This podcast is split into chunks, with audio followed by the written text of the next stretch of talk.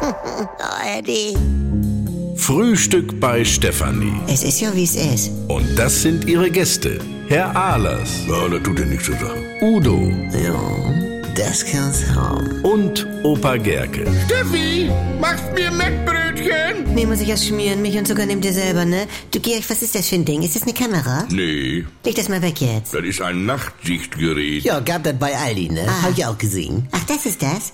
Du, ich hab mich gestern schon gefragt, wer soll da denn kaufen? Das braucht ja keiner. Serienkiller. Was? Wie bitte? Ja, Nachtsichtgeräte sind ja Serienkillerbedarf. Ja. Wie in Schweigen von der Lämmer, da hat er ja auch eins auf zuletzt. Also das ist ja Standard bei denen. Ah ja, äh, und wozu brauchst du das jetzt, Georg? Zum Strom sparen. Ah. Um 15 Uhr ist dunkel, dann bleibt mir das Licht aus und ich komme in der Wohnung bestens zurecht mit dem Gerät. Also das ist ja gemütlich wie in so einem Maulwurfshügel. Oh, das ist ja nun Geschmackssache. Also schön Dank dir. Und wenn ich dann nachts noch meinen Keller will, da bleibt das Licht im Treppenhaus auch aus. Mhm. So gut, gestern kam nun die Nachbarin spät nach Hause. Ach, Marion? Nein, gibt ja auch noch andere. Ach, war das die Dicke über dir? Das tut doch nichts zur Sache hier.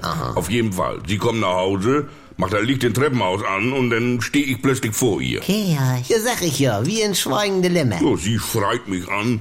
Ich komm bald flach halten. Ich spare ja auch deinen Strom für Treppenhausbeleuchtung. Zahlen ja alle. Und dann habe ich jeder mal ausgerechnet. Was jetzt?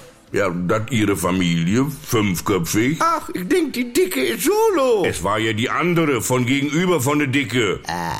Auf jeden Fall berate ich Sie dahingehend, dass Sie in einem Fünf-Personen-Haushalt im Schnitt nach vier bis sechs Jahren die 500 Euro Anschaffung für Nachtsichtgeräte wieder drin hat. Georg. Ja, wart, ab da ist sie im Plus. Ich hab hier sogar die Kühlschrankbirne rausgeschraubt. Georg, manchmal mache ich mir Sorgen um dich. Wieso? Das Gerät hat 200 Meter Sichtweite bei unter 0,01 Lux. Lass stecken, Steffi, er versteht es nicht. Also. Rätsel fertig, Franz. Ich brauch noch äh, berühmte deutsche Automarke mit drei Buchstaben. Ach, habe ich neulich noch gesehen. Äh, GT. Jawohl.